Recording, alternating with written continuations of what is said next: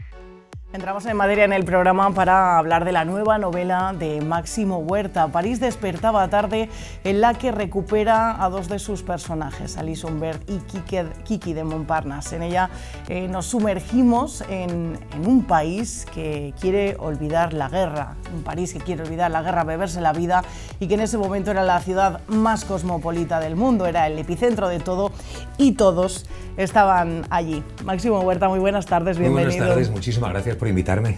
Un placer recibirte para hablar de esta novela, eh, París despertaba tarde. Me gusta esa dualidad de presentar la novela en París con los medios de comunicación y después eh, en Buñol, que las eh, presentaste a los lectores. ¿Cómo fue? Es que me apetecía mucho em, empezar esta novela en casa, en mi Buñol, em, en mi calle, donde está la librería, en un teatro de del pueblo y que el pueblo se sintiera partícipe de, esa alegría que significa presentar una novela. Y ellos participaron contigo, ¿no? Porque he visto que te dieron muchísimo cariño. Fue una...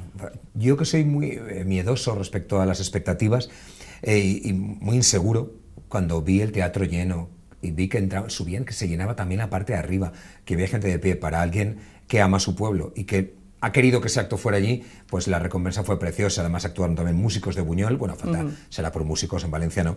Actuaron muy buenos músicos poniendo sonido de los años 20 a cine mudo de, de aquella época, de los locos años 20. Fantástico, y además, mira, estamos viendo precisamente eh, imágenes de esa presentación. Ah, esto en París, esto fue en París. Mira las falleras, ahí En París, bueno, enseguida hablaremos de ellas y de, y de la historia que hay detrás de, de ellas. Paseaste por, por sus calles. Paseamos, eh, fue un viaje con toda la prensa durante dos fines de semana, Buñol, como hemos dicho, pero y previamente todo el recorrido de la novela, los lugares que, reales que dan que son escenario de toda esta historia de amor de París despertaba tarde, esta gran historia, los íbamos visitando y yo, me has visto ahí con el micro, iba explicando, aquí sucede esto, este es el escenario de la Nochevieja, de, de aquí es donde vive los deportistas de los Juegos Olímpicos, aquí es donde está el Sagrado Corazón, el encargo de la protagonista.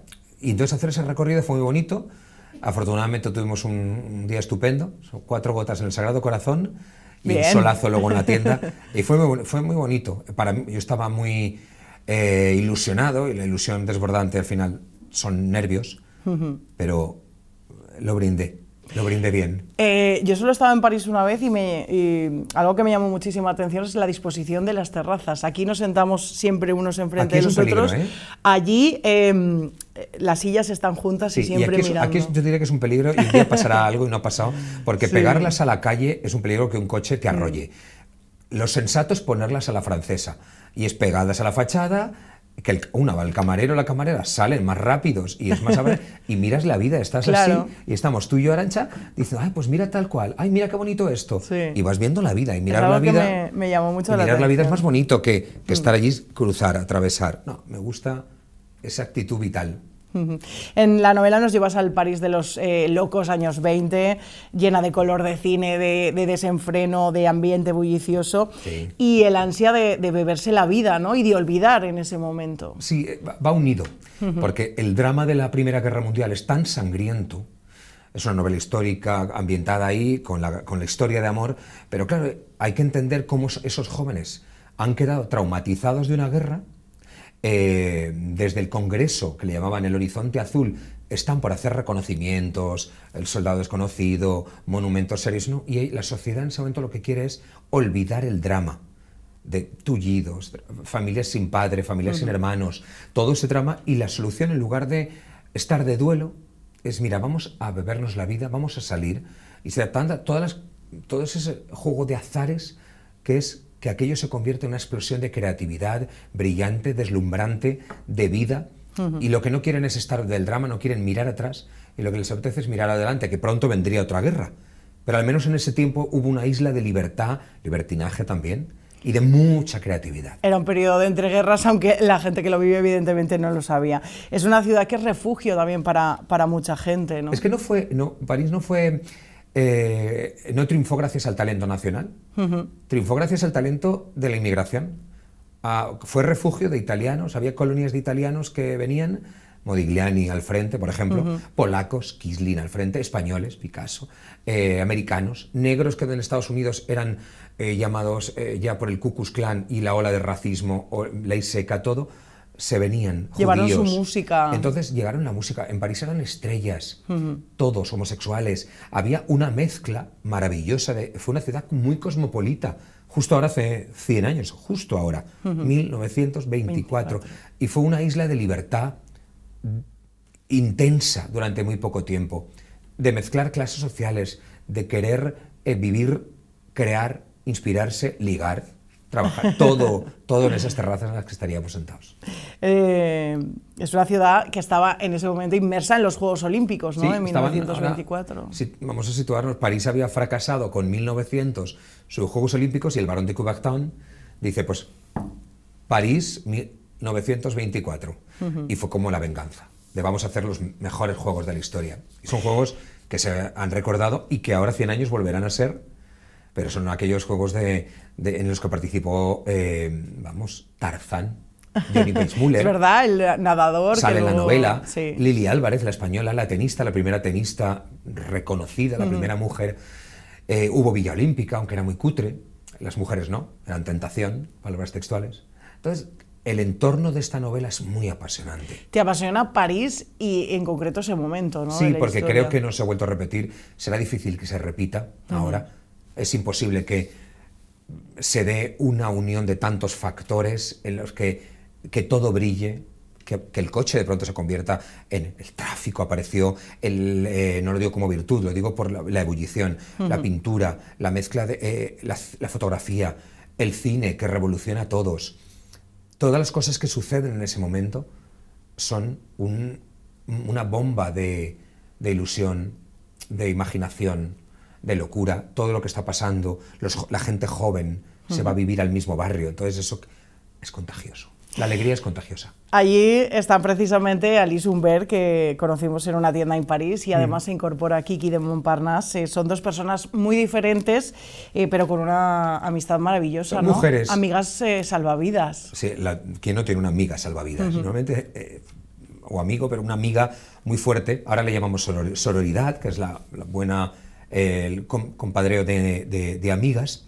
En ese momento es vital, las mujeres se han quedado solas en la, durante la guerra, las mujeres han cambiado, las mujeres se han liberado, eh, seguramente porque han estado solas, han salido a la calle, tienen amistades, posan desnudas ante pintores, se ofrecen a otros con todas las consecuencias duras y aparecerá en la novela. Y esa Kiki de Montparnasse es la vitalidad, fue el icono de los años 20, es la, la reina de París. Ella fue, viene de la pobreza, de la humildad más absoluta, Alice también, y las dos, una viene desde un drama, que se descubre al, al inicio de la historia, la otra también, pero una decide vivir como si hoy fuera el último día de sus vidas, agotarlo y elegir las amistades, las sábanas, los amores y, la- y- y con quién sentarse en la mesa. Son mujeres muy valientes, las de ese tiempo. Hay una historia de amistad muy bonita entre ellas bonita. y hay mucho amor también, ¿no? En la novela. Es que eh, es fundamental en ese tiempo. Amor, sexo, duda entre qué dice la cabeza, qué dice la entrepierna, qué dice el corazón. Ahí es un tiempo de estallido, de placa tectónica que se rompe. Difícil decidir también en una difícil época. decidir y es una novela en la que eh, es una difícil decisión en una época que tiene la protagonista qué hacer en ese momento de su vida. Es modista, me encanta. eh, he leído que tienes modistas en la familia, yo también. Es que, y me sí, esas- es que antes coserse en casa eh, era algo habitual, ¿no? No- yo, yo estoy intentando mantener eso. Ahora está volviendo, encanta, sí. ahora está volviendo otra vez Las- esos, sí, yo me quiero apuntar al bordado. Es maravilloso, es una eh, terapia fantástica. Te Sí, pasas ahí tengo una amigos tarde que hacen punto y sales como dicen, nuevo. "Joder, mejor que el yoga esto, ¿eh? Es maravilloso. bueno, nos adentramos en la historia de, de Alice a través de ella misma, eh, también de las cartas no, no enviadas que escribe a, a Erno Hessel y, y Kiki es la que nos muestra el país ¿no? de esa época. eh. Kiki es como el dron que, que nos va contando en la historia el- la novela histórica. ¿Qué pasó? Porque ella fue la que vivió todo. Y Alice es la que empieza, solamente el lector se da cuenta, enviando unas cartas. Porque ella cree que nadie las va a leer. Bueno, las leemos nosotros. ella cuenta ahí su intimidad, esas cosas que no quieres contar a nadie. Eh, esas cartas tendrán un sentido a lo largo de la novela, solamente aparecen al principio y son clave en la, en la historia. Y Kiki es fundamental en ese momento. También en ayudarle a que la tienda se llene de, de clientas. Hay mujeres también del siglo XIX que empiezan a colaborar con ella para que se lance a ese lugar y, y cambie, sobre todo de posición social. Eh, la novela está salpicada de personajes reales, ¿no? Bueno, Has sí, dicho algunos, buenísimo. Coco Chanel, Monet, Hemingway, eh, Johnny Bismuller, el nadador olímpico que después sería Tarzán en el cine, eh, y Modigliani. Me ha flipado su, su historia. La historia de Modigliani merece una novela aparte porque él murió, pero es un, Butern, la, la, la amada Jeanne Butern, estaba embarazada, y al enterarse que, que estaba muerto, se lanzó desde la ventana.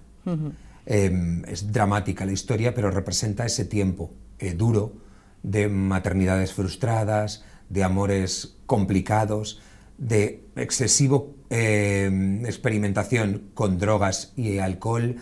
Está todo, eh, se mezcla mucho el barro y el perfume, el ron y el aguarrás en, esta, en, esta, en este tiempo de esa novela. Eh, y hay mucho apetece personaje real. Me apetecía que hubiera mucho personaje real para que cuando el lector o la lectora entren, noten que están en esa máquina en el tiempo. en Y apetece año. tirar del hilo y seguir conociendo otras Y historias. buscar, sí, o buscar quién, ¿cómo que es el último año de Claude Monet? Sí, cuando está haciendo los nenúfares y aparece ahí la protagonista. Sí, me ha permitido, la ficción te permite cambiar la historia, modificarla o jugar con ella.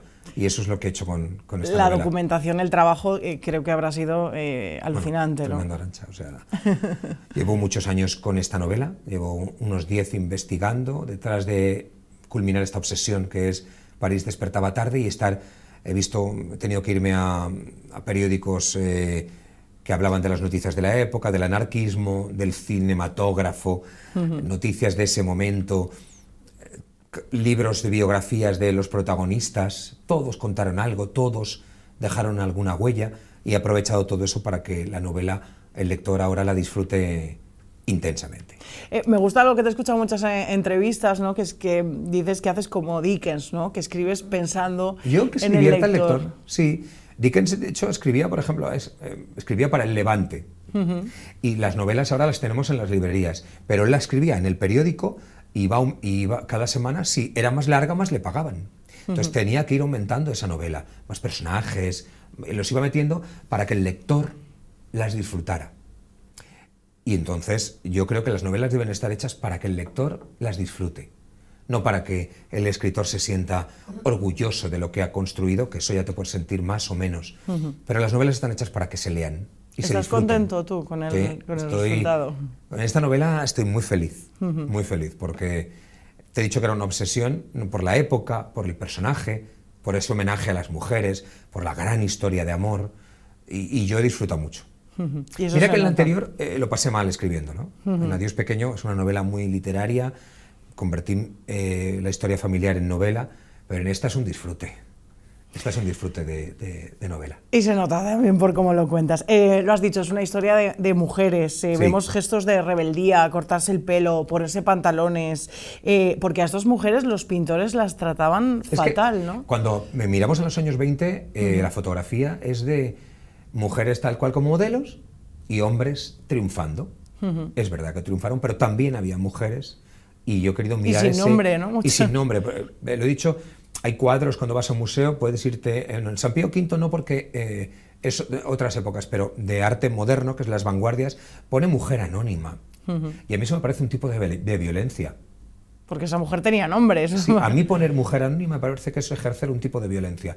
De hacer anónimo a alguien es borrarle su identidad. Y eso me parece... Y yo he querido ponerle nombre, y en este caso le he puesto Alice. A esas mujeres que los lunes, eran los lunes, iban a una calle cerca de los talleres, se paseaban para que las eligieran como modelos. Mercado de Pues no era mercado carne. de modelos, que era un mercado de carne. Pues no sería fácil en mil- no es fácil ahora en 2024 desnudarse. Todos tenemos complejos, pudores. Imagínate hace un siglo. Es mi bisabuela la que se está desnudando delante de, de pintores a las que las tratan como putas, tal cual, así lo decían. Y las nuevas putas. Entonces es violento. Entonces ahí he querido poner yo la mirada de esta novela.